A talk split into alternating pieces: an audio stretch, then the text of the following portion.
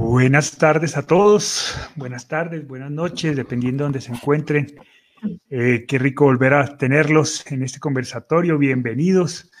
Por aquí nos saluda Ángela María Sandoval desde Ibagué, chatita de Ibagué, Colombia. Ay, una paisanita. Nos saluda, una paisana, sí. Lalita desde Estado de México. Beatriz, la tocaya desde Mexicali, México y Guadalupe, pues que nos saluda y nos, nos, agradece por el apoyo. A todos, bienvenidos a este, a este nuevo conversatorio, también desde Ciudad de México, Marisela. Bienvenidos a todos a este conversatorio. Hoy vamos a hablar sobre lo que hemos llamado el tercer nivel del duelo. Eh, le llamamos trascender ascender. Recordemos, para, dar contexto a, la gente, eh, que tenemos tres niveles, el nivel 1 sentir, el nivel 2 comprender y el nivel 3 trascender. Hoy nos vamos a centrar en el nivel 3 trascender, ya vamos a explicar en detalle este esquema para aquellos que no, que no lo conocen. Eh, ¿Cómo está, Chatita? Bienvenida. Hola. Bien, dando gracias a Dios y a la vida por un día más. Ay, qué bueno. Mi padre se nos fue. Ahí está. Hola, Pa, ¿cómo estás? Muy bien, muy bien.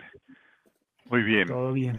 Bueno, bueno, entonces bienvenidos sin más, sin más preámbulos, pues eh, decirles que si les gusta, al finalizar les gusta el, conversatorio, por favor nos colaboren dándole manita arriba, corazoncito, eh, lo que ustedes deseen, cualquier expresión, eso para nosotros es muy útil.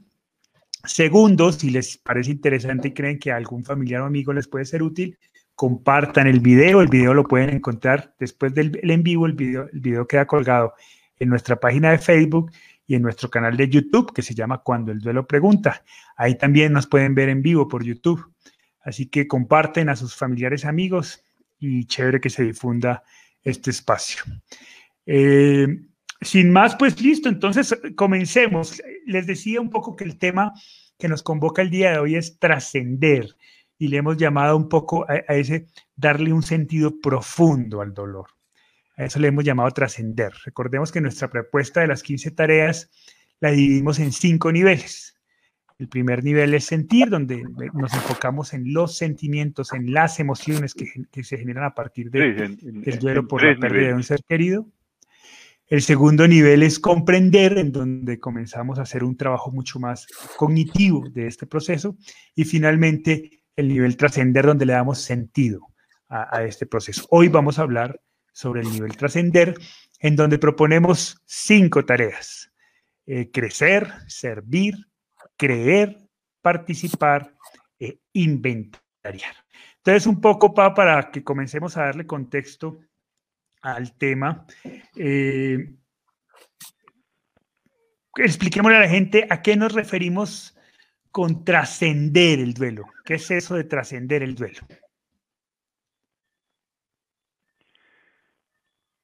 Trascender es un vórtice, es un, un llamado que nos hace la vida cuando estamos elaborando el duelo y cuando lo estamos elaborando de manera responsable, de manera efectiva y afectiva.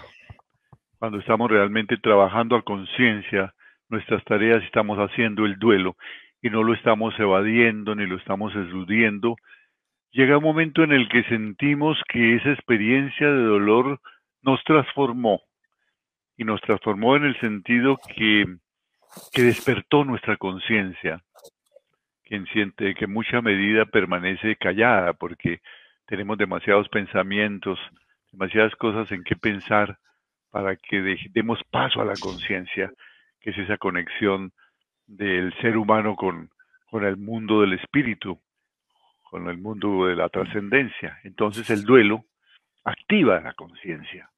Después de el nivel de comprender dado los pasos fundamentales a través de la reflexión, surge la necesidad la necesidad de infinito, la necesidad de que esto tenga sentido, de que esto transforme mi vida, de que no haya sido simplemente una experiencia dolorosa que, que superé, como cuando tuve, por ejemplo, una fractura en el brazo y muy doloroso, pero fui al médico, finalmente me enyesaron, soldó el brazo y ya, listo, listo. Y yo sigo siendo el mismo. O cuando tengo un problema cardíaco, entonces me ponen un stent y bueno, todo el mundo se asustó, pero salí adelante y luego cuando salgo de la clínica sigo siendo el mismo. No, el duelo no es ese tipo de experiencia. El duelo cuando se hace bien hecho nos lanza un vórtice como, como, en este caso como un hueco blanco, ¿no? De esos del universo. Un hueco negro nos lanza al hueco del espíritu y nos pide mucho más. Por eso podemos afirmar que allí descubrimos que finalmente el duelo nunca termina y el duelo nunca se cierra.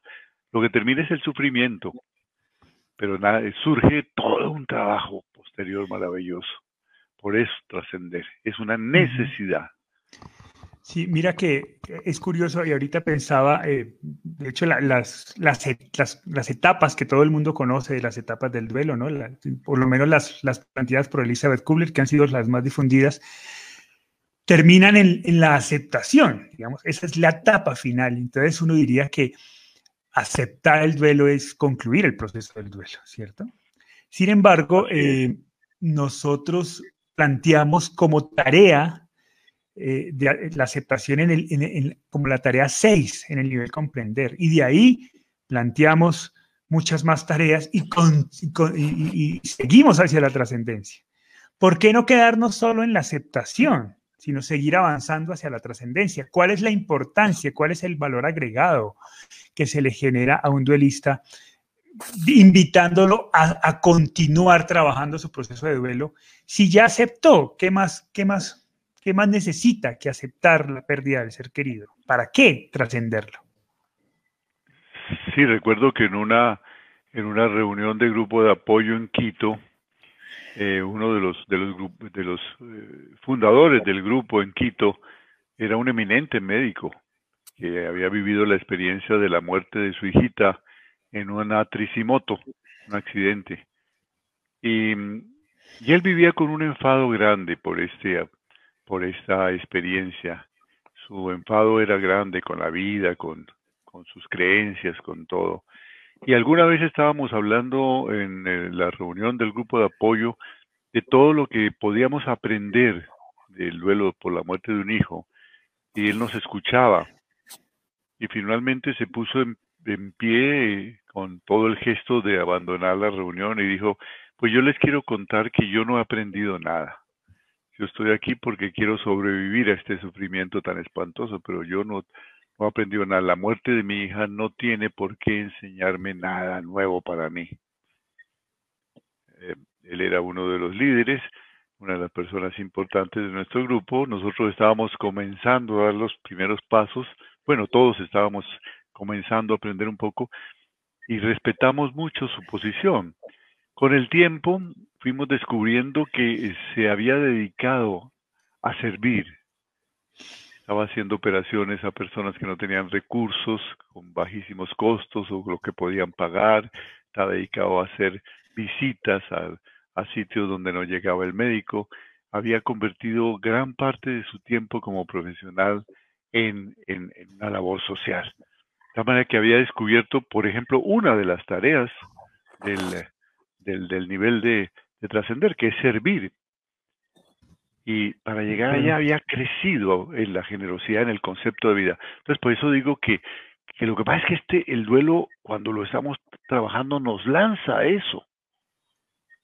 Nos pide ser mejores personas, porque nos damos cuenta de todo el dolor que hay en el mundo y cómo eso que estamos viviendo nosotros y estamos buscando eh, superarlo, eh, vencer ese, ese dolor, lo podemos comunicar a otro, cómo lo podemos participar a otro, no, no podemos quedarnos con eso. Entonces tenemos que crecer y entonces volvemos a darle eh, importancia a los valores y, tenemos que creer que los valores pueden ser reales, que no son una fantasía, ni una ilusión. Y entonces hacemos, hacemos podemos hacer un, un gran inventario de todo eso que el duelo nos dejó, no para guardarlo como un tesoro, sino para entregar ese tesoro a los demás. Entonces es eso es lo que el duelo da. Y entonces, ¿cuál es el cuál es la ganancia para nosotros? Bueno, el, trascender lo llama lo llama el Buda la iluminación. Eh, cuando se le preguntaba qué es la iluminación, si la iluminación viene cuando termine el sufrimiento. Ya el hecho de que dejemos de sufrir por una por la muerte de nuestro ser querido hace que, que, que para que volvamos a tener un sufrimiento de esa medida es muy difícil y por las pequeñas cosas de la vida menos. Después de haber vivido una experiencia dura de duelo de un ser querido, uno ya no, ya no, ya no, ya no se amarga la vida.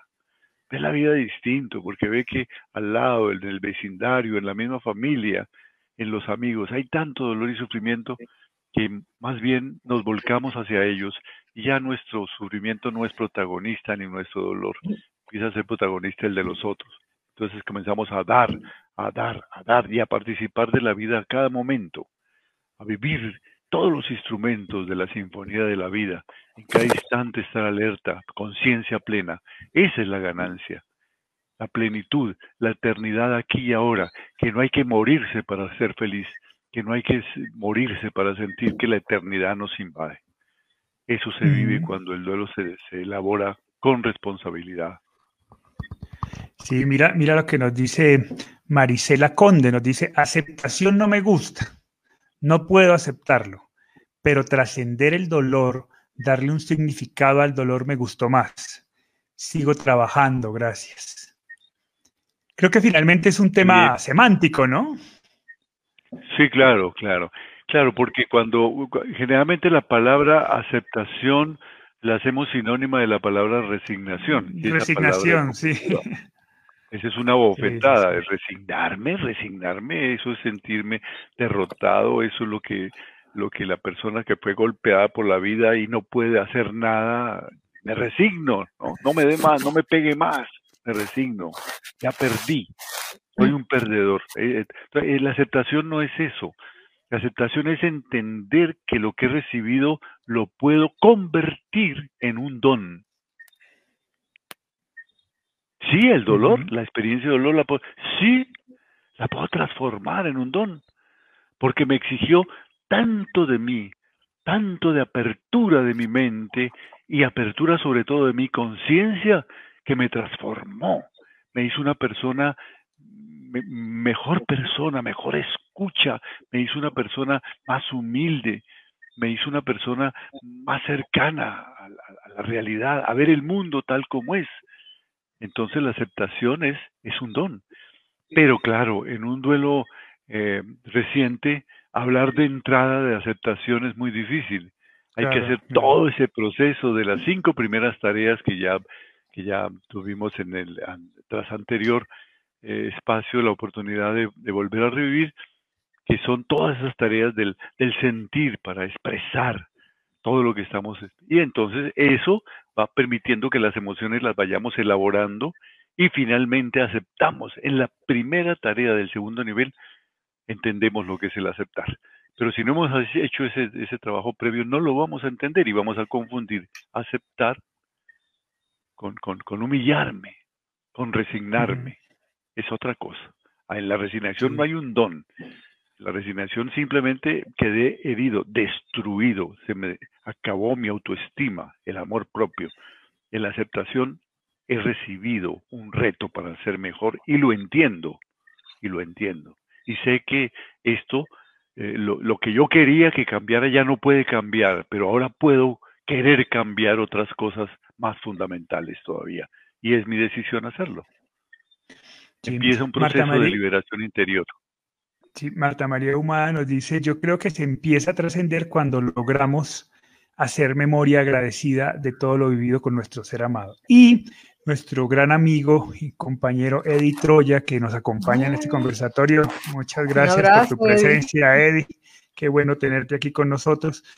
Nos dice, el dolor se pasea por tu corazón, la mente lo recrea. El convertirlo en un don para trascender y compartir es quizás la respuesta sin duda alguna, sin duda alguna, por ahí, por ahí es la propuesta, por lo menos. Esa es la propuesta y eso es lo que nosotros un poco hemos experimentado. Chata, sigamos aterrizando esto, ¿no? ¿Qué ha significado para ti en términos de trascendencia la muerte de, mi hermano? Bueno, la, eh, sin, sin, lugar a dudas ha sido la, la, mejor herencia que yo he podido recibir de Hugo Alejandro. Si algo algo me dejó este dolor es eh, el lograr trascender. Eh, todos sabemos que para una madre eh, el dolor de perder un hijo es, es derrumbar todos los castillos que se habían... Chata, espérate, disculpa, disculpa, creo que te estás moviendo y el micrófono está rozando con tu camisa. Eso. Entonces cada vez que hablas, ya, dale. Ay, ahora me perdí el hilo. Bueno, para una madre que ha perdido un hijo eh, es, terminar el, sentido de la vida, es eh, derrumbarse todos los castillos que se habían logrado armar cuando ellos, desde que uno piensa tenerlos. Entonces es muy, muy duro, muy doloroso el, el poder salir de las cenizas, pero se sale triunfante y se logra trascender. Y esa es la mejor herencia que yo he podido recibir, porque se cambió completamente mi sentido de vida, porque soy una persona antes, era antes de Alejandro y otra después de Alejandro. Entonces, para mí es, eh, es eh, una, solamente darle gracias a, a Alejandro y a la vida, porque logré, logré coger el hilo por donde era y, logré tomar decisiones grandes para poder superar ese, ese dolor y poder trascenderlo. Sí. Mire, mire lo que nos cuenta Yanni, que, me parece, claro, una historia muy fuerte y me gustaría un poco que pudiéramos decirle algo a Yanni. Nos dice, ¿cómo aceptar la pérdida de mis dos hijos y mi esposo? Es imposible. ¿Cómo, cómo decirle a una persona que ha atravesado una situación como estas que nos plantea Yanni, que es posible la aceptación, que no es imposible, sino que es posible. ¿Cómo poder expresarlo? ¿Cómo poder acompañar ese proceso? Yo, yo no se lo diría inicialmente, yo respetaría profundamente ese sentimiento, porque ese sentimiento debe vivirse, debe expresarse así como lo está expresando ella, y debe contar esa historia, esa historia. Recordemos que los primeros trabajos, las primeras tareas del duelo, lo que hacen es que las emociones las convirtamos en sentimientos. Porque las emociones son locas, las emociones invaden y no nos dejan pensar, no, no nos dejan entender, nos atrapan. Es imposible dar un paso adelante. Estoy invadido de la emoción de dolor. Es imposible. Em, empezamos a reflexionar sobre eso, empezamos a agregarle pensamientos a eso. Y para eso expresamos, empezamos a través de la palabra, a través del llanto, a través de, la comunicación, ya, hemos, hemos hablado de las formas de expresión tanto reactivas como proactivas que existen a través de escribir, a través de pintar, a través de gritar, a través de, de rabiar, expresamos, expresamos y cada vez que lo hacemos estamos convirtiendo una emoción loca que no tiene manera de manejarse en un, en un sentimiento. Ya tiene un pensamiento agregado. Cuando nos dejamos amar, amar y dejar amar, dice la segunda tarea, en el primer nivel, las otras personas nos dan su concepto amoroso, algunas veces tonto, algunas veces superficial, pero siempre con amor, siempre con el deseo de aportar, también recibimos muchas cosas sabias. Entonces, eso enriquece todavía más nuestra vida de sentimientos. Y los sentimientos son emociones que se pueden elaborar, porque ya están con pensamientos agregados. Al final tengo un inventario de sentimientos que pueden ser destructivos, muy hondos, de frustración, de imposible, yo no puedo hacer esto, definitivamente es absurdo que me, que me digan que yo puedo aceptar la pérdida de mi, de mi familia, de mis hijos, eso tengo. Y tengo también un arsenal de sentimientos constructivos que me dicen, pero la vida continúa y estoy viva. Y yo no puedo convertir la experiencia de haber amado a mis hijos y a mi familia simplemente en una experiencia de vacío y de dolor. Ellos no merecen ese destino. Ellos vinieron a mi vida a darme algo muy grande. Yo no puedo eh, eh, ahorcar mi vida pensando que, que sin, sin su presencia no tiene sentido.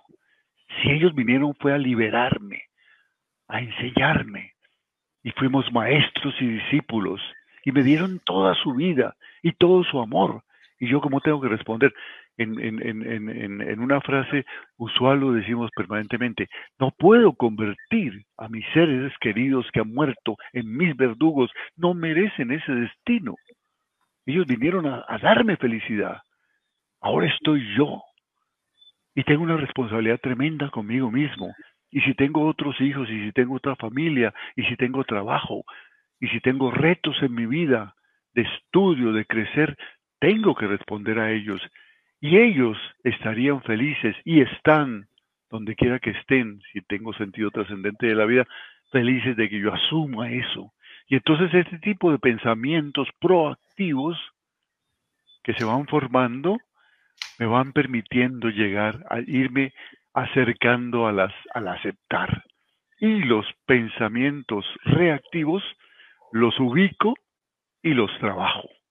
Tengo pensamientos de resentimiento, de odio, de soledad profunda, me está agobiando la tristeza hasta el punto de que hay momentos en que siento que hay una depresión casi profunda, como si fuera algo, algo eh, eh, patológico y puedo entrar en un, en un duelo complicado. O pilas, tengo que prestar atención a eso. ¿Qué está pasando? ¿Sigo haciendo negociación? esperando que la vida cambie, bueno, ya pasó el tiempo para eso. Tengo que aceptar que el hecho es real. Y lo único que, el paso primero que tengo que dar en ese segundo nivel es aceptar. Y una vez que acepto que es real, que no lo puedo cambiar, que mis hijos, mi esposa, mi esposo, murió, una vez que entiendo eso, que no lo puedo cambiar, entonces empieza a fluir todo lo demás. Y son esos pensamientos proactivos y mi decisión de trabajar mis sentimientos reactivos lo que impulsa, lo que le da el, combustible para poder seguir adelante. Claro, pero en un duelo reciente, vuelvo, insisto, es irrespetuoso, es tonto decirle, es que tienes que aceptar. Claro. No, hay un proceso previo, emocional, que tengo que vivir. Por eso las cinco primeras tareas son tan importantes. Entonces yo respetaría mucho una situación reciente. Silvia, Silvia, que nos acompaña desde hace mucho tiempo, muchas gracias Silvia por seguir los conversatorios, nos dice, el doctor acaba de tocar algo que tocó mis fibras más íntimas, pues mi hijo va a cumplir su primer aniversario desde que se fue y no puedo dejar de llorar, hoy amanecí muy triste, efectivamente solo estoy ayudándome a sobrevivir y no he aprendido nada. Discúlpenme, pero con ustedes tengo la confianza de decirlo. Chata, ¿tú te acuerdas el primer aniversario del fallecimiento de mi hermano? Silvia, gracias, Silvia. Eh, si te sentías así como se está sintiendo Silvia en este momento, como, como ese, ese, aniversario, ese primer aniversario es complicado, ¿no? Porque uno siente que hay un regreso, es, es difícil, ¿no? Sí, se vuelve, se vuelve a vivir toda la historia y, duele profundamente y, y, es es un poquito duro, pero realmente, eh, pensándolo bien, las fechas, eh, los aniversarios, pues el dolor no es más grande en esas fechas que lo que ha sido todos esos días anteriores. eso es igualito. Lo que pasa es que eh, la historia nos dice que, el aniversario y, y, después que el otro aniversario y que el cumpleaños y que todas esas cosas que nos hacen doler. Entonces, hay que volverlas más bien en forma positiva.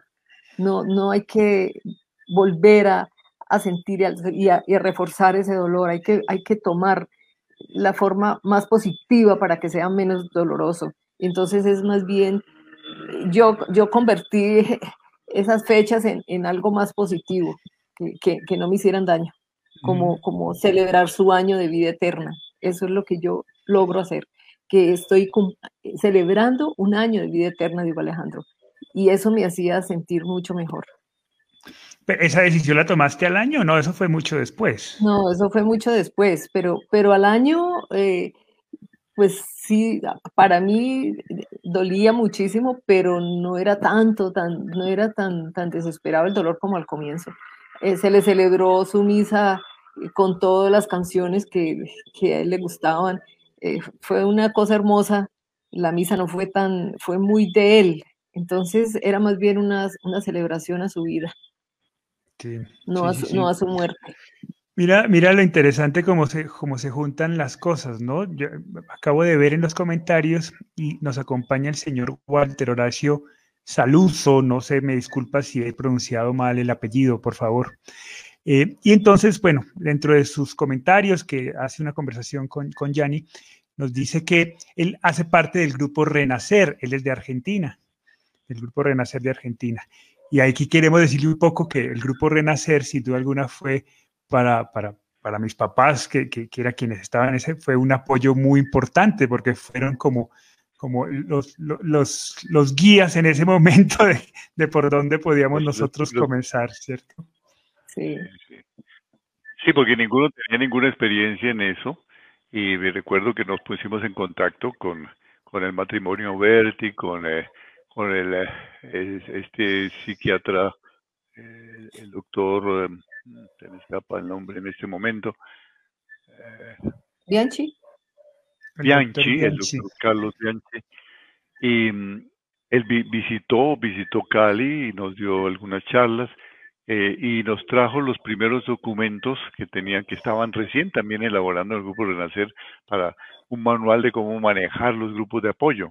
Entonces fue, fue muy lindo porque en esa soledad fue nuestra, las, las, primeras manos amorosas y fuertes que recibimos y comenzamos a aprender de ellos. Entonces, estamos muy agradecidos a eso. Sí, eso ya hace 30 años. Muy bien, eh, Eliana Chirino nos dice, ignorar esas fechas como un día más es malo, es decir, hacer que no pasa nada, que es un día normal, que es un día como todos, es, malo. Sí, eh, eh, el duelo se hace con base en decisiones. Esto es algo que lo tenemos que tener muy claro. Y cuando yo ignoro una decisión que tengo que tomar, pues no es que sea malo, sino que estoy impidiendo, impidiendo crecer, aplazando, aplazando mi crecimiento. Eso es. Y puedo, y puedo seguir así. Yo recuerdo eh, haber tenido en, los grupos de apoyo personas que llegaron con 5 o 10 años. Recuerdo un señor que llegó con veintitantos años al duelo eh, de, la muerte de un hijo. Nunca había estado, llegó y su duelo estaba como el primer día, llegó de luto. Él estaba aplazando, estaba aplazando. Tomamos decisiones, al tomar decisiones estamos razonando sobre nuestras emociones y estamos buscando el control de esas emociones y la elaboración de esas emociones. Entonces el duelo empieza a fluir, nuestro cuerpo vuelve a, a encontrar su equilibrio. Pero si aplazamos, pues no pasa nada. Es como cuando estoy enfermo, grave, siento una tosecita muy grave y digo, no, no, no, de pronto voy al médico y me dice que esto es un cáncer de pulmón, mejor no voy. Y sigo aplazando, y sigo aplazando. No, hay que actuar y tomar decisiones y enfrentar, enfrentar al, toro por los cachos. Entre, otras cosas, porque es, es, es, es, mentirse uno mismo, ¿no? ¿no? No sé si sea posible ignorar una fecha como esa, ¿no? Yo puedo hacer que no pasa nada, pero, pero en el fondo sé que es una fecha diferente, que es una fecha especial, que es una fecha que recuerda un acontecimiento, el acontecimiento más doloroso de tu vida. Luego, eso no se puede ignorar. Entonces, por más que quieras, pues no, no va a ser real, no va a ser posible. Entonces la opción que queda es enfrentarla y tomar decisiones sobre cómo voy a asumir esa fecha. Justamente en la logoterapia se habla de la intención paradójica, que es, ante esas fechas esperar lo peor, decir, me voy a dar una llorada tremenda y me voy a comprar una caja de pañuelos de, eh, porque el dolor que voy a sentir va a ser tremendo, que, pero voy a enfrentarlo. Y el efecto luego es, pues sí, fue doloroso, pero no tanto como me lo había imaginado. Porque todo esto es un, es un, eh, es un conjunto de elementos de tipo cultural, ¿no? Eh, que tenemos que celebrar el cumpleaños, el Día del Padre, la Navidad. Pero como decía Sachatica hace un momento, el dolor, el dolor no lo pagamos eh, eh a, plazos, ¿no? que todos los días, es con un buen cuentagotas. Todos los días. Entonces decir que este día va a ser peor, no, para nada. Más bien convierto ese día en una celebración. Llevo un día, un año luchando, he crecido, hago un inventario de cuánto he aprendido, ¿no? Me comunico corazón a corazón con mi ser querido, porque ahí debe estar en el corazón, y tomamos aliento y seguimos adelante. Pero decir que ese día va a ser terrible y que lo va a aplazar, pues es engañarme a mí mismo, ¿no? Es como el niño que oculta las, no, las malas notas del colegio al papá bajo el colchón. Entonces la mamá haciendo la cama las descubre. Entonces descubren la mentira, ¿no? no quiere enfrentar esa realidad. Mira que, de manera infantil. Claro, mira que Gladinés hace un símil que me pareció bonito, ¿no? Nos dice, el ignorar tales fechas es como ponerte una curita en donde ya tienes una cicatriz. Finalmente la, la, decisión es tomar decisiones sobre eso. Está, la fecha va a estar y va a seguir repitiéndose cada año. Entonces, ¿qué voy a hacer con eso, no? Que un poco la decisión de mi mamá, eh, según entiendo, es ok, lo voy a celebrar, ya no voy a celebrar su cumpleaños de nacimiento de la tierra, sino su cumpleaños de llegada a la vida eterna. Y, así lo asumimos, ¿no? Como un momento en donde recordábamos a, recordamos a mi hermano con mucho cariño, como una celebración a la vida eterna, un nuevo cumpleaños, ¿no? Esa fue la decisión de mi mamá y eso le ayudó a ella a entender esa fecha. Cada uno tomará sus propias decisiones, ¿no? pero finalmente es la decisión sobre esa fecha la que hace que la, podamos manejar. Gladinés nos dice, muy cierto, doctor, siempre pienso que mi madre, quien fue una mujer bien alegre, no le hubiese gustado sabernos tristes. Ella nos pidió antes de su partida que la celebremos con música, con fiesta de alegría, no tristes ni llorando. Aunque no podamos contener las lágrimas, eso hacemos, la celebramos como era ella. Chata, tú, tú, recuerdas, y eso lo hablamos en algún conversatorio, pero es que veo muchas, muchas, muchas eh, participaciones de duelos muy recientes. Por eso, aunque planteamos el conversatorio como trascender, como el objetivo, ¿cierto? Como, como, como, una, como una posibilidad del proceso de duelo para aquellos que están recientes en esto. Eh, si quisiera un poco que nos compartieras ¿Cómo es ese proceso de aceptación? Que veo que es una palabra que con, justa razón causa resquemor. ¿Cómo, cómo, cómo entendiste tú que habías aceptado la muerte de Hugo Alejandro? Bueno, pues eh, resulta que, es, es, muy complicado esa palabra aceptación, porque Hugo me hacía caer en cuenta, porque yo decía, yo acepté cuando entré detrás del féretro y le di gracias a Dios por esos 19 años y, resulta que, yo pensé que eso era que, yo había aceptado y él me está diciendo, pues, pues no, le estaba, sí, le estaba aceptando a Dios que, que él se fue, pero aceptando su dolor no lo estaba aceptando. Y creo que la aceptación más clara fue el día que yo fui al cementerio después de su, de su entierro y vi la lápida donde decía Hugo Alejandro Castelblanco López. Ahí fue el momento más difícil de mi vida, por Dios santísimo. Tuve que pegar gritos de dolor porque ahí me di cuenta que era verdad que, que Alejandro ya no estaba y que tenía que empezar a levantarme de allí. Era un hueco profundo, era, una, era un día oscuro, era, era una cosa Dios mío, de, pérdida de, sentido de la vida. quería morirme, no quería sentir sintiendo ese dolor tan grande. Pero, pero definitivamente la, la, vida continúa, nos, nos hace ir viendo día a día que tenemos que seguir trabajando, que tenemos que seguir eh, amando, que tenemos que seguir comiendo y, toca aceptar, aunque, aunque no tenga eh, como retrocesos eh, en momentos en que quisiera, en que pronto sale a la calle y parece que lo está viendo, ve un muchacho por detrás, dice Hugo Alejandro, son, lo ve en el bus, lo, bueno, son, son momentos en, que, en que vuelve uno y dice no, pero cae en cuenta que no, que no es, que no está y que tenemos que salir adelante porque si no, este dolor nos acaba. Si uno no no se cura el dolor físico, mental y espiritualmente, pues va a llevar una vida insoportable porque uno no se va a morir como quisiera morirse en ese momento. Entonces hay que, hay que luchar y hay que aceptar y hay que tomar decisiones para salir de ese hoyo profundo.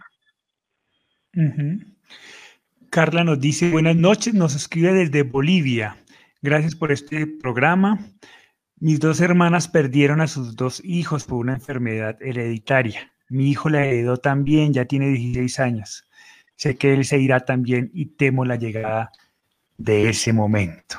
Esto, bueno, hay que, pues, esperemos que, cada día pase como tiene que pasar, ¿no? Y a veces pensamos que a veces pensamos que es, es, es, absurdo eh, la muerte de un joven. No sabemos quién va a morir primero. Y lo importante es que en este momento tienes a tu hijo, tiene 16 años. La pregunta es, cuánto, cuánto se están comunicando, cuánta vida con mayúscula están generando ustedes dos, cuánto se están aportando el uno al otro, cuánto están creciendo el uno al otro.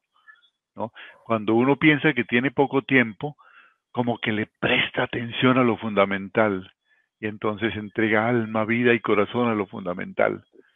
Precisamente el creer que somos eternos, que nunca vamos a morir, hace que perdamos mucho tiempo y que lo fundamental nunca, nunca llegue.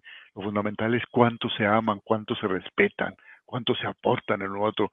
No tienes ni idea si tu hijo te va a sobrevivir. En la vida pasan muchas cosas la ciencia avanza mucho, tal vez tú enfermes primero, son tantas las cosas que pueden pasar. Lo importante aquí y ahora es que lo tienes, que le puedes decir te amo, que le puedes aportar a sus, sueños, a su crecimiento. Los seres eh, queridos no son nuestros, los seres queridos son un préstamo que nos hace la vida, a veces por un tiempo importante, otras veces por un brevísimo tiempo a mí me, a nosotros nos prestó a, nuestro hijo y hermano nuestro, a nuestro Alejandro, 19 años. Y fue un préstamo maravilloso. Y en esos 19 años nos regaló tantas cosas maravillosas que aquí estamos 30 años después de su muerte tratando de eh, compartir todo eso que aprendimos con su presencia en nuestras vidas. Entonces no es la cantidad del tiempo, sino la calidad del tiempo y cómo lo utilizamos. Es tiempo de vivir, Ahora es tiempo de vivir. No dejes para mañana la decisión de vivir, vivir en plenitud, ahora. Y si tienes esa, esa, ese temor, pues que se convierta en un reto, en un propósito de vida y no en un temor simplemente. Bien, eh, desde la cuenta de Giovanni Valdés nos dice, hola, buena tarde, estoy buscando estas pláticas para poder salir de mi dolor. Mi esposo falleció hace un mes y lo más triste que fue bien rápido, no me dio tiempo de nada. Teníamos 24 años de casados. Tengo dos hijos, una joven que casi sale de la universidad y un joven de preparatoria. Siento mucha tristeza, ya que él era todo para nosotros. Siento que a veces no puedo más. Ya no sé cómo darle ánimo a mis hijos. Yo, yo quedaba. Lo que veo uno es... Sí, Espérate que quería, con, referencia a lo que nos dice eh, nuestra amiga, yo, yo quiero, quiero un poco como para darle luces a ella, ¿no? Dentro de nuestra familia era, somos cuatro, ¿cierto? Eh, cuando mi hermano muere, quedo yo. ¿Tú alguna vez pensaste que debías darme ánimo? Mira, pero, pero precisamente mi, mi, mi actuación en el duelo, mi, querer salir de ese dolor, mm, era eh, precisamente ese fin, que tú vieras que si algún día tú tendrías un dolor similar como el que, como el que tenía yo, fuera un ejemplo para ti el, mostrarte que, podías salir y cómo se debía hacer. Y, y eso creo que me sirvió muchísimo porque porque yo, yo era tal cual, yo lloraba, yo hacía todo, yo decía las cosas, yo no ocultaba nada, eh, er, era abierto mi dolor, pero todo, todo lo hice pensando en ti. Y en Hugo Alejandro, que, sabía que él estaba, era, era mi mayor crítico. Entonces yo sabía que él estaba diciendo, no, tú eres fuerte, yo soy, estoy contento, yo estoy bien. De hecho, en, el sueño que tuve me dijo, pero esto, estas heridas no son, no son nada, esto ya no importa. Como quien dice, y, se le veía muy sonriente, como quien dice, yo ahora soy feliz. Yo, y, y si yo soy feliz, tú debes estar feliz porque yo estoy feliz. Entonces, entonces para mí eso era una guía, el saber que tenía que manejar mi dolor dignamente para que tú tuvieras ese ejemplo y para dar gusto a Alejandro porque sabía que así él iba a seguir siendo feliz. Sí, yo quiero recordarles cuando mi hermano muere, yo tenía 15 años, ¿no? Entonces, pues era, era un, estaba entrando en la adolescencia, era un adolescente, ¿no? Estaba en plena adolescencia realidad. Entonces, eh, creo que si algo me ayudó fue eso, ¿no? Que, creo que en la casa no hubo, no hubo cartas, cartas ocultas, ¿no? Que sentía, el que sentía tristeza la sentía y punto. Y eso para mí fue muy importante porque sabía qué terreno estaba pisando, ¿no? Lo más desconcertante para un, para un niño, para un adolescente, es no saber qué terreno está pisando que están sintiendo sus padres, porque no son tontos, ¿no? Uno sabe que pasó algo, uno sabe que, que pasó algo importante, que se fue alguien amado de la casa. Entonces, pues, obviamente debe haber sentimientos fuertes en cada uno, pero el no saberlos con certeza sí es más contraproducente que el poder llorar en familia, que el poder estar juntos con claridad, ¿no? ¿Ibas a decir algo, Pa? Sí, yo creo que el reto, yo también lo sentí como padre, es eh, vamos a transitar este camino juntos y nos vamos a acompañar en este camino y vamos a aprender juntos de este camino. No voy a ocultar este camino, porque podemos pensar en eso, ¿no? Que lo que tenemos como, como reto es ocultarle el dolor, mostrarle a los hijos que, que fuimos tan fuertes, tan superhombres o tan super eh, mujeres, que, que, que, aquí estamos, ¿no? y reímos y no pasó nada. Y eso es una tremenda hipocresía y una falta de verdad que destruye aliena. No, no, no. Mostrarnos vulnerables. Así sentimos, lloramos, estoy débil. Recuerdo que te dije, hijo, se te acabó la niñez, por favor, necesito un hombre a mi lado. Y te lo dije como, un, como, un, como una súplica. Necesito que me acompañes porque me sentía débil en ese momento. Es mostrar el camino desde la debilidad, desde la realidad, desde la honestidad y transitar juntos con esperanza profunda porque cuando hay amor, el amor es la única fuerza que vale la pena en el mundo. El amor lo transforma todo. Y hay que volver a creer en el amor. El amor de la familia se renace, revertece, tiene, tiene un sentido diferente, porque ahora existe por encima del, del desapego, que es algo parecido al amor, pero no es el amor.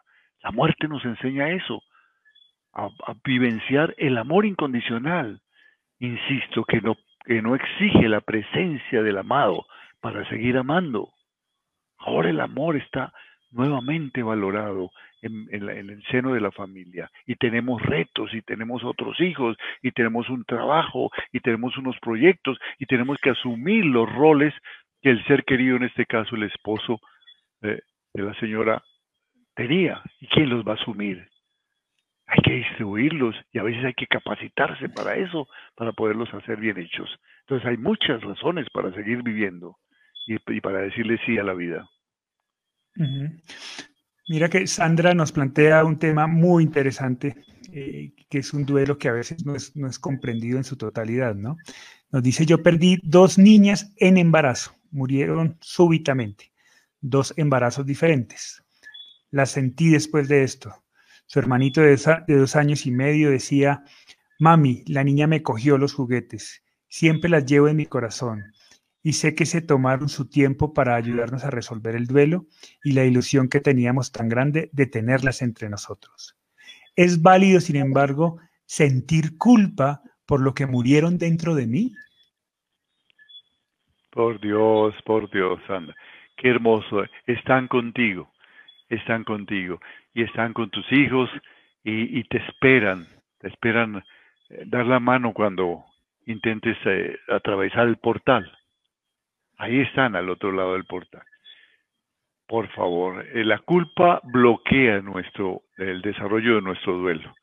No existe culpa, no somos tan importantes como para que alguna actuación de nuestra vida determine la vida de los demás y menos una actividad fisiológica que hizo que no pudieras tener a, estas niñas, por Dios.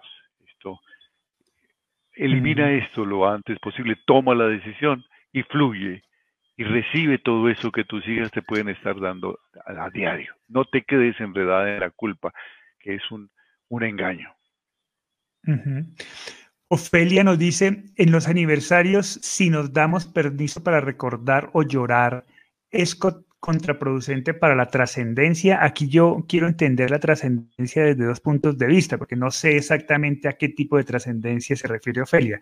Si a la que nosotros planteamos como trascender el dolor y el duelo, o a la trascendencia de tu ser querido, a la que entendemos. Entonces no sé a cuál de los dos eh, trascendencias se refiere. Igual, sea cual sea, yo pensaría todo lo contrario. es decir, recordar, llorar, expresar emoción, eh, ser, humanos, vivir el duelo con humanidad, es importante para la trascendencia cualquiera que ésta sea. Estamos, eh, hay, que, hay, que, hay que aclarar aquí algo que hemos tratado en ocasiones anteriores también, y es que el llorar, el llanto molesta, el llanto fue diseñado para molestar a los demás. Está diseñado para que cuando el niño llora, la madre despierte, no pueda conciliar el sueño y le dé su tetero, porque si no el niño se muere de hambre o lo cambie. El llanto molesta, el llanto no lo podemos tolerar. Y entonces cuando somos adultos y vemos que alguien llora, ese sentimiento atávico del llanto que llama a ayudar, a acudir, vuelve y se despierta. Y entonces la gente explica este tipo de cosas para impedir que las personas les mortifiquen a través del llanto. Entonces dicen, no llores porque es contraproducente para la trascendencia de tu ser querido por Dios. Si alguien está más allá de lo mental, si alguien eh, tiene plenitud de conciencia, es los que han trascendido a la vida eterna. Y ellos entienden precisamente, perfectamente que cuando estamos tristes lloramos y cuando estamos alegres reímos. Y eso, eso nos hace seres humanos. Entonces, esto también hay que eliminarlo. Eliminarlo, sí. Chata, ¿tú tuviste algún día en donde querías estar feliz, pero la tristeza te rebasaba? No. No. No. eso nunca lo sentí. O estaba contenta y, o estaba triste, pero, pero no. No, había momentos en donde decías, pucha, yo no, o, no quiero estar tan triste. De pronto eso sí, ¿no? Más bien, más bien, en algún momento que, que, estaba alegre y que de una vez me coartaba porque eh, decía, pero si yo debería estar triste y muriéndome de dolor, porque no está Alejandro. Eso sí, eso sí, y sucede con mucha frecuencia, que, que, por eso las personas algunas veces evitan reír porque piensan que están siendo infieles al dolor. Entonces, eso, pero, pero el sentimiento eh, el sentimiento de Guadarrama es muy válido, ¿no? Me dice mi hijo fue muy alegre, a él no le gustaba que yo estuviera triste, pero este dolor de su pérdida me rebasa hay, momentos, y si la pérdida es reciente, perfectamente entendible, ¿no? Porque entra la, ansiedad, empezamos a darnos cuenta de la realidad de su ausencia y, no sabe uno qué hacer. Yo sí te puedo decir qué hacer, Guadarrama. Yo sí te puedo decir qué hacer. Expresar eso, como lo estás expresando ahora. Escríbelo, llora, eh, grita, compártelo, pinta, canta, danza, eh, haz, haz, un cartel, haz un programa de Zoom recordando, expresando todo eso que estás sintiendo. Déjate querer, déjate, busca a los amigos que están cerca de ti para decirles estoy triste, ayúdenme, acompáñenme. Busca gente, si no tienes eh, familiares cercanos a, que, que, que, que, con quien tengas una buena relación, siempre habrá un vecino, un compañero de trabajo, un vecino con quien puedas compartir, que te pueda escuchar. Déjate amar, déjate querer haz una revisión de tu médica para ver cómo estás, porque después de un duelo siempre salimos muy golpeados. Busquemos otras personas que están en esta situación como lo estás haciendo ahorita para oír el comentario de otros sobre lo mismo. y decide decirle sí a la vida. Y trabaja eso. Y trabaja eso. Decide y más con el antecedente de que tu hijo era muy feliz. Entonces, si tú te imaginas a tu hijo viéndote ahora desde donde quiera que esté, desde el interior de tu corazón o desde un rinconcito en su cielo, ¿qué pensarías que te diría? Mamá, estoy encantado porque el dolor te está rebasando y te está agobiando. O mamá, despierta, despierta, sé feliz, sé feliz como yo te enseñé a ser feliz. Los hijos vienen a enseñarnos y es elección de nosotros aceptar la elección o rechazarla.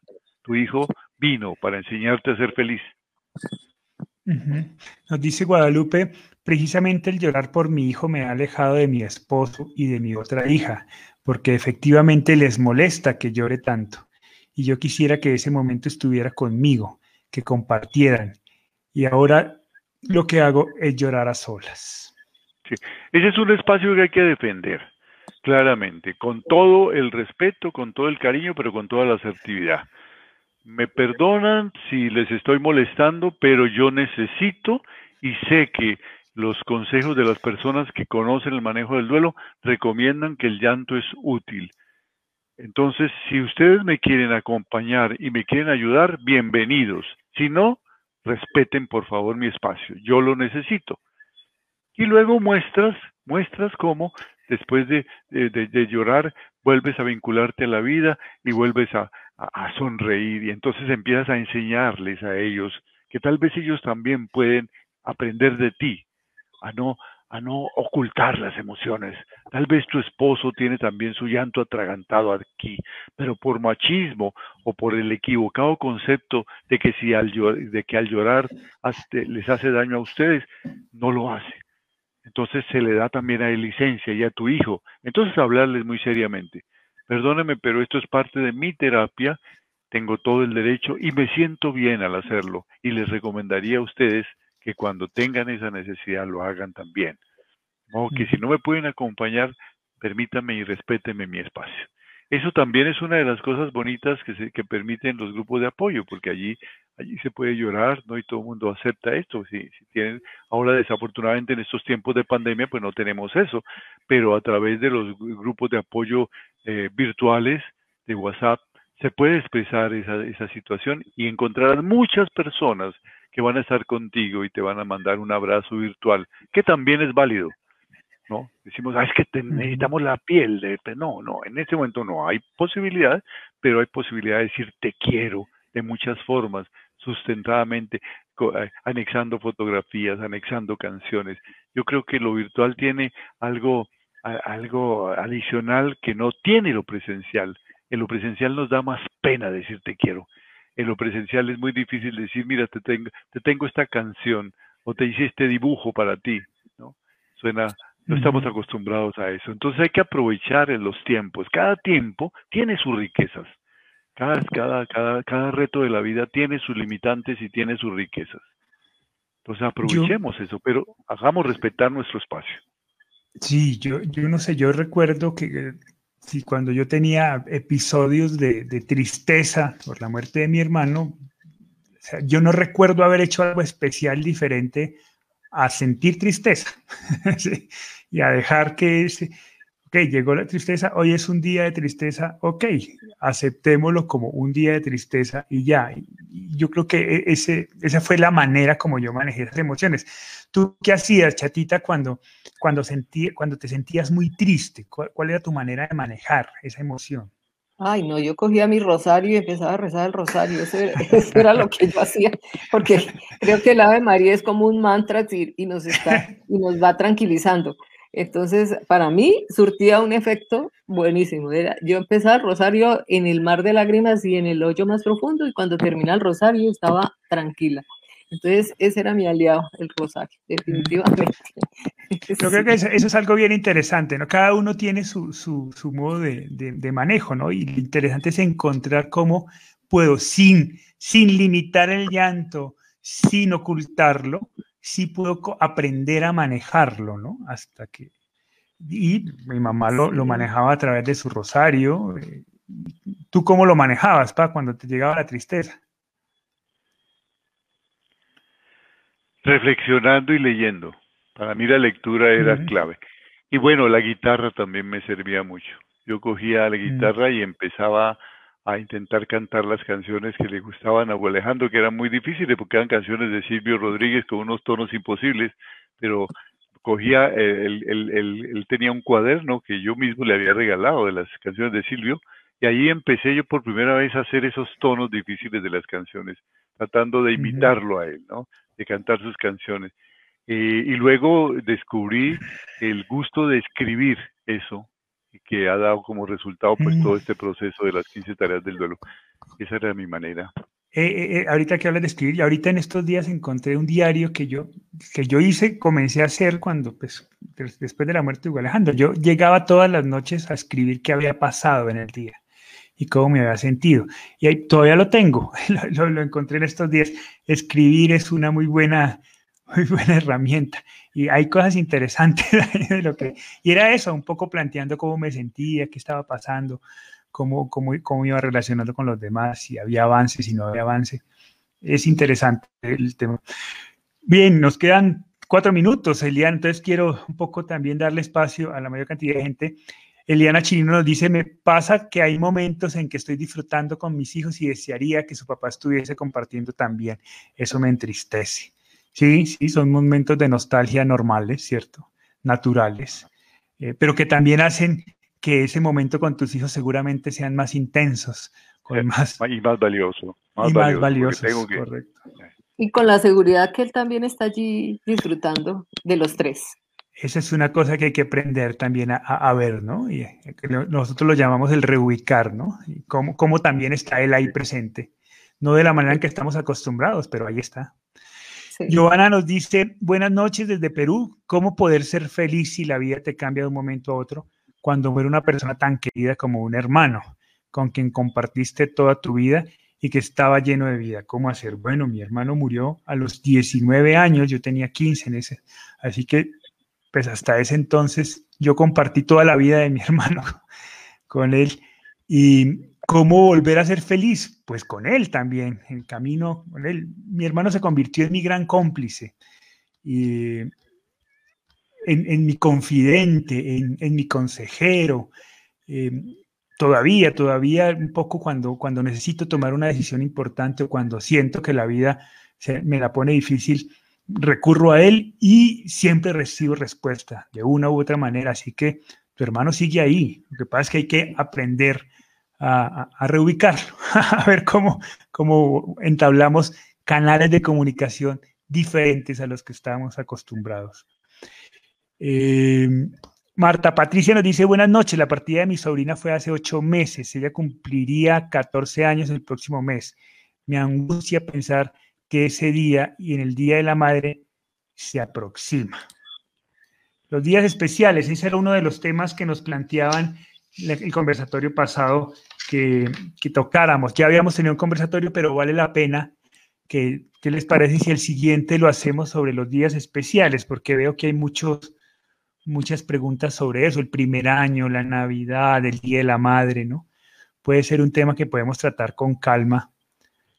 Juli, lo que dice el señor Azteca allí, me parece interesante que podamos decirle al guito. Ya, eh, espérate, eh, habla de Sandra y nos vamos con, con, Dante. Yo lloré lo suficiente hasta que, hasta que el alma sanó, siempre pidiendo a Dios su compañía y amando a mi bebé hace 24 años de esto, pero siempre estamos conectados. Imagínate, hace 24 años. Pero es muy importante, ¿no? Yo lloré lo suficiente. dio su tiempo para expresar. Eso es muy importante. Hay dos maneras de llorar, ¿no? Un llorar destructivo, un llorar desolado y llorar con esperanza. Saber que al llorar estoy haciendo un proceso que me va sanando cada vez más, que ese llanto no es para destruirme, sino que es parte de mi terapia, como cuando estoy tomando mis medicinas. Es una medicina para mi terapia, es un llanto con esperanza. Entonces me limpio las lágrimas, sonrío, adelante, mañana será otro día. Tal vez llore más, tal vez llore menos, pero será otro día. Por ahora ya estoy listo para enfrentar la vida. Ya me di una buena llorada. Así es. Bien, Dante, que es el, el que tú decías, chata, ¿sí? Sí, ese. esa, participación. y en Dante Azteca nos dice, en los duelos todos queremos ayudar al padre, al hermano, al hijo, a la mamá.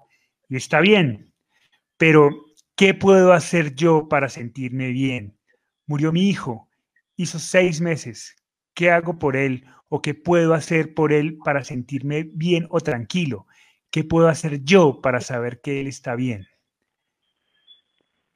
Bueno, habría que, eh, me, encantaría poder eh, aclarar con Dante cómo estás ayudando a la mamá y, al, hermano, porque puede, puede ser que lo estás, lo estás ayudando precisamente mostrando que, que estás bien, que no estás sufriendo, y eso es un error.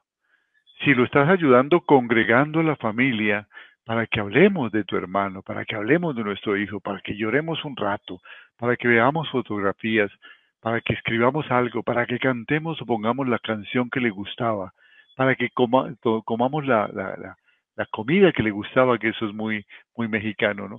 Si estamos ah, refiriéndonos a eso, pero sobre todo para comunicarnos, para abrir espacios de comunicación, de diálogo sobre él, sin ignorarlo, sino como la presencia real, haciéndolo real, viendo los videos que tienen de él, las grabaciones, las fotografías, sus escritos, eh, compartiendo las cosas que dejó con personas que lo necesitan. Si eso es lo que estás haciendo, continúa haciéndolo, porque al hacerlo te estás ayudando a ti mismo. ¿no? Estás, estás de una vez trascendiendo tu duelo, porque uno empieza a trascender el duelo cuando el duelo de uno ya no es importante, sino el duelo de los otros. Entonces se da cuenta que ya ha entendido el asunto eh, de una manera muy diferente, ya, ya no te sientes víctima, sientes, sientes un reto.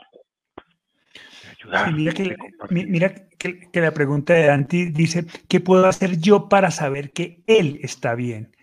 Yo, yo creería que la mejor manera de saber que él está bien es preguntarte qué puedo hacer yo por, perdónenme lo mal, lo mal, lo mal organizada la oración, pero ¿qué puedo hacer yo por yo? Y en la medida en que yo pueda hacer algo por mí, con total certeza la persona que se fue está bien. Está bien, porque es que nadie se va con la orden de, como, como acostumbramos decir, de, de, hacernos infelices y tristes. No, seguramente tuvo una, hija, una vida maravillosa al lado de su hijo, llena de momentos felices. Luego, es muy injusto que todos esos momentos felices que vivió con su hijo se resuman a la, partida de su hijo. Luego, lo mejor que, puede hacer por él es qué puedes hacer por ti. Y esa es la pregunta indicada, ¿no? Así es. Y, en ese sentido hay algo que yo le quisiera decir. por, la pregunta que se hace, eh, siento que, es una persona creyente, que piensa, siente que hay una vida más allá de la vida. Eh, yo tengo una convicción con respecto a, este, a este tipo de creencia. Si yo amo a una persona y la sigo amando después de su muerte y pienso que hay una vida más allá de la vida, sin ninguna duda, esa persona tiene un cielo. ¿Y cuál es la razón? Porque fue capaz de sembrar el amor en mi corazón y ese amor siguió floreciendo. Y eso es lo único importante. Lo demás puede esperar una eternidad. Pero el único sentido de la vida es haber sembrado el amor en los seres que estaban en tu entorno. Entonces, si estás amando a tu hijo, él está bien. Si crees que hay vida después de la vida, él está bien. Porque hizo lo que un ser humano tiene que hacer, quemar la semilla del amor. Por eso estoy seguro que es muy difícil que en la vida más allá de la vida alguien esté mal, a no ser que haya dedicado su vida a dar el odio y a sembrar el odio, entonces tal vez se ha disuelto en la nada. Ya no, es, ya no está para hacer mal a nadie. Si hay un Dios de amor, no es un Dios que castigue, es un Dios que siempre redime y que nos sigue amando, nos sigue amando y que no necesita perdonarnos porque no puede ser ofendido, porque es capaz del amor incondicional, que no necesita mm no necesita que se le hagan dones, ni se le hagan alabanzas, ni puede ser ofendido. Ama antes, durante y después de nuestros errores y siempre sigue amando. Porque si tienes sentido trascendente de la vida está clarísimo. Ha sembrado el amor tu hijo en tu casa, lo sigues amando. Entonces hizo lo que tenía que hacer. Eso es todo. Bien, luego nos aclara Dante que es hijo único, ¿no? Fue el quien murió fue era su único hijo. Bien, se nos acaba el tiempo. Eh, Marisela nos dice, perdón, Silvia nos dice, de verdad no saben cuánto bien me hacen sus conversatorios y la paz que me dan, Dios los bendiga. Muchas gracias, Silvia. Marisela nos dice, como siempre, sus conversatorios son de mucha ayuda, muchas gracias. Y Zoila nos dice, gracias por ser tan claros y explícitos. Gracias a ustedes por acompañarnos. Y, nuestro, amigo Eddie nos dice, no es tarea de un año o seis meses de tiempo, es cuestión de encontrar en la vibración del amor que deja tu hijo, la luz que nos deja sus recuerdos, y abrazando el dolor, encontrar la bendición del amor inconmensurable al hijo, tal como Dios vio morir a su hijo. Sí, bien, muchas gracias a todos ustedes por acompañarnos, por, por, por, sus preguntas, por sus comentarios, por confiar, por confiarnos sus historias. Eso nos, nos, nos llena el alma. Este es un espacio para eso.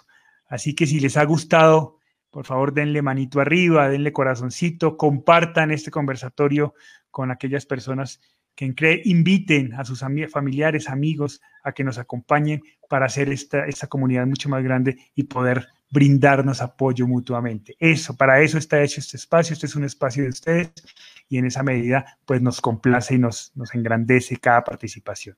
Muchas gracias a todos, nos vemos la próxima, la próxima semana entonces, por ahí estaba leyendo que sí, que quieren que tratemos el tema de las fechas especiales, así que pues volveremos a tratarlo. Lo habíamos tratado en Navidad, pero vale la pena ahorita que se acerca el Día de la Madre y seguramente es una fecha también muy sensible para muchos. Entonces trataremos ese tema de las fechas especiales, cómo manejarlo, qué hacer, eh, cómo, lo, cómo lo manejamos nosotros en, nuestra, en nuestro tiempo, y cómo lo han manejado otras personas y de pronto algo de lo que digamos acá puede serle útil a cada uno de ustedes. Gracias, Chatita, por todo. A ti. Te quiero mucho. Gracias a todos, gracias. Eh, Guadarrama, Gladinés, Silvia, Carol, Eddie, amigo, muchas gracias por su presencia. Muchas gracias. El Rosario nos dice que no olvidemos cómo, cómo el, tema de cómo ayudar a los niños en su duelo. No te preocupes, Rosario, estamos en eso, estamos buscando a alguien que nos apoye, porque pues, nosotros tenemos idea, pero sí nos gustaría que tuviéramos un experto que nos pudiera apoyar en ese tema que es bien, bien sensible. Así que estamos en eso, trabajando en eso y seguramente podremos hacerlo más adelante. Muchas gracias a todos. Gracias. que pasen una buena tarde, una buena noche. Gracias.